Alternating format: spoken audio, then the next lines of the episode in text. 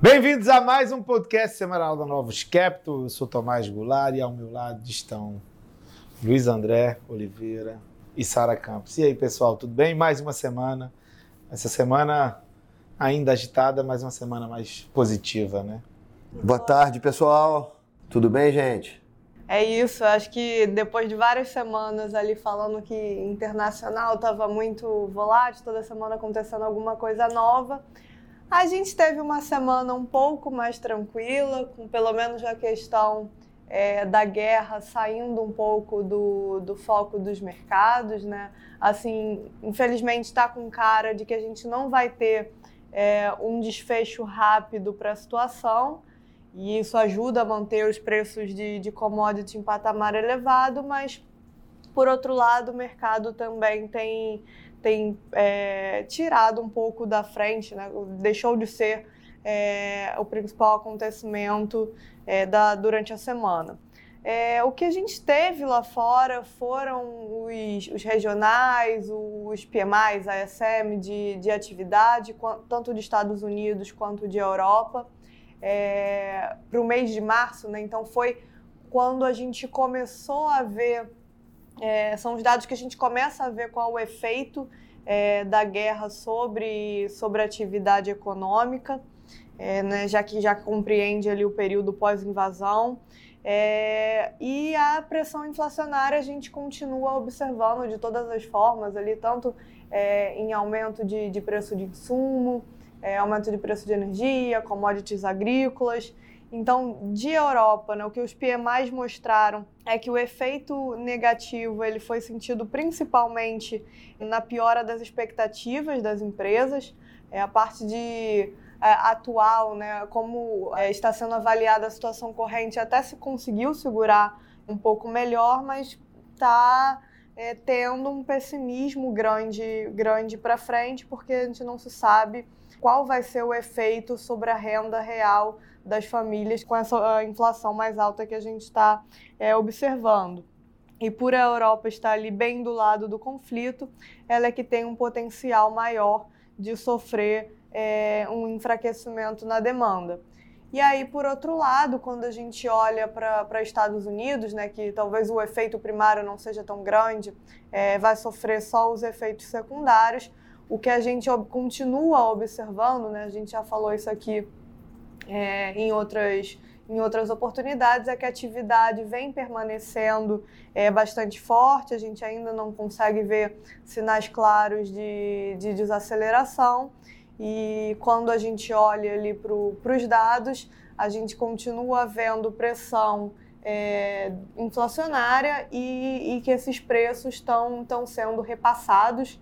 Então a gente tem tanto o aumento do, do preço do insumo, mas também um aumento do preço final porque as empresas as indústrias estão conseguindo fazer isso sem que é, a demanda ela se enfraqueça. Então, acho que nesse ambiente né, fica muito claro, é, junto com o mercado de trabalho, fica muito claro ali para os membros do, do Banco Central Americano é, que eles vão ter que acelerar o ritmo de, de retirada de estímulo, né? E aí foi o, o que a gente observou ao longo da semana, vários membros é, do Fed falando, falando sobre, destacando o mercado de trabalho é, bastante apertado, destacando é, essa pressão de preços, pressão de salários, enfim, acho que o, o, a comunicação foi nessa linha, né, de deixar ali mais claro, mais aberto o sinal de que vai, é, vai ser necessário uma aceleração no ritmo, então muito provavelmente a próxima alta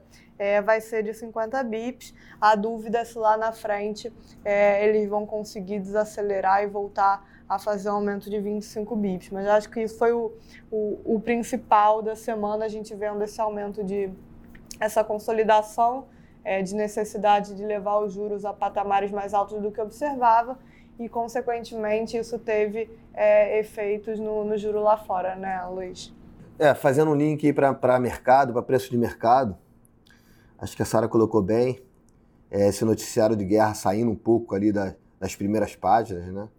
É, o mercado passando a olhar dado econômico, é, e a inflação forte, e, e o, a comunicação dos bancos centrais, né?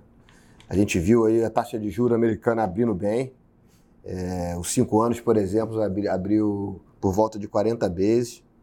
Entretanto, a Bolsa Americana subiu por volta de 2%, um pouco na contramão da abertura de juros. É, eu acho que refletiu a demanda forte da economia americana e a impressão que as empresas estão conseguindo repassar preço e mantendo as margens altas. Eu acho que isso contribuiu para a bolsa fechar bem a semana.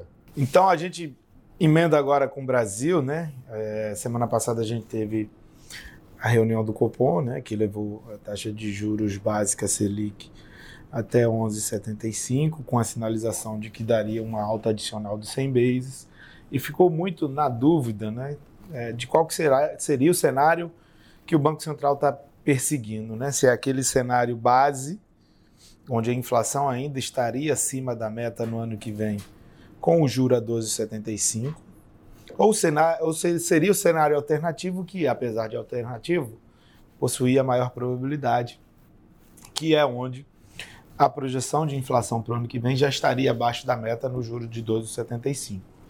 Então a gente teve a ata do Copom, teve a RTI, teve o presidente Roberto Campos Neto falando por duas oportunidades.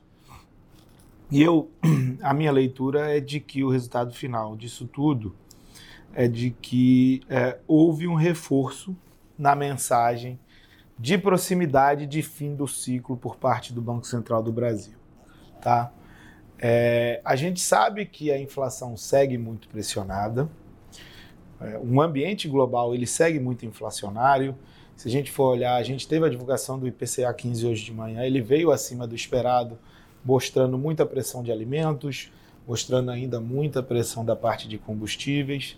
É, surpreendeu para cima novamente. A gente vai ter um IPCA fechado no mês de março de 1,30, a gente vai ter um IPCA fechado no mês de abril ali próximo a 1,20. Então, é, é, um, são números de inflação muito elevados nesses dois meses. E que isso tudo você teve também uma reprecificação né, das curvas de inflação no Brasil muito significativas para cima ao longo da semana.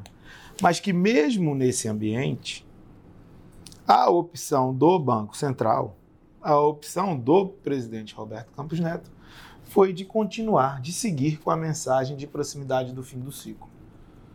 A gente né, na próxima reunião o juro vai a 12,75. A grande dúvida é o que vai acontecer na reunião de junho, se ele vai dar uma alta adicional ou não. Ah, como a gente tem números de inflação muito pressionados, a gente tende até a achar que tem uma probabilidade não desprezível dele dar uma alta adicional.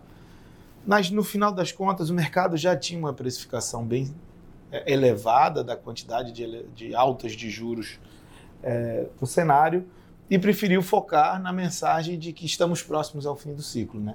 Então, o mercado de juro Brasil, o mercado brasileiro, ele ficou é, é, observando, né? ficou nessa, nessa fronteira, uma fronteira de inflação ainda elevada, um fenômeno global, revisões significativas da inflação de curto prazo, mas, por outro lado, uma mensagem de que, olha, a gente estava enxergando uma proximidade do fim do ciclo é, muito significativa e, a gente pode até subir a taxa de juros em junho, mas o sinal é todo de que, olha, a gente está chegando num nível de juros que a gente acha razoável e que talvez a gente não precise mais subir. Então o mercado foi nessa, nessa mistura, é, né, Luiz André? O mercado acabou tirando um pouco de prêmio da, da curva de juros, né? Os juros fecharam de forma relevante aí no final da semana. É, o juro longo, aí, o janeiro 27, chegou a fechar 60 vezes na semana. O mais curto, aí, o janeiro 23, fechou 20 vezes. Nessa impressão e na comunicação do BC que estamos chegando no final do ciclo. É, mas, o, mas o grande ativo da semana, o, o queridinho, foi o Real, impressionante com a performance dele, apreciou a, aproximadamente 6%. Eu acho que é um somatório de, de coisas, né? É, ele está dentro da, da cesta de, de moedas é, de commodity, né? Então, que, que acaba se aproveitando desse cenário de inflação via commodity. Ele, o nosso carry está mais gordinho, né, que faz ter corrida, ter entrada é, de recurso atrás do nosso juro aqui no Brasil. A nossa atividade na ponta está melhor, também contribui aí para a performance do ativo. Eu acho que bem interessante assim, a, e foi bastante relevante a performance do real na semana. Falando de bolsa, a bolsa performou de forma intensa. Mais para o final da semana, você viu o patinho feio da bolsa, que são as ações domésticas, é, indo no, no, no, rastro do juro, né, do fechamento do juro. É, as ações domésticas performaram bem. Há bastante tempo que a gente não vê um fluxo nos papéis locais. A performance da bolsa no ano era muito pautada em commodities, né, em papéis de, em cada commodity.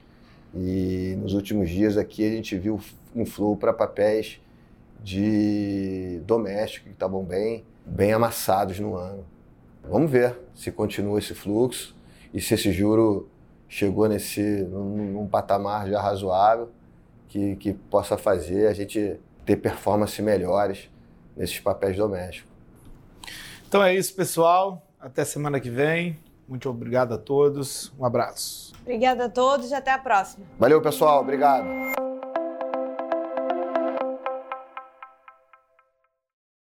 A Novos Capital, gestora de recursos limitada, não comercializa nem distribui cotas de fundos de investimento ou qualquer outro ativo financeiro.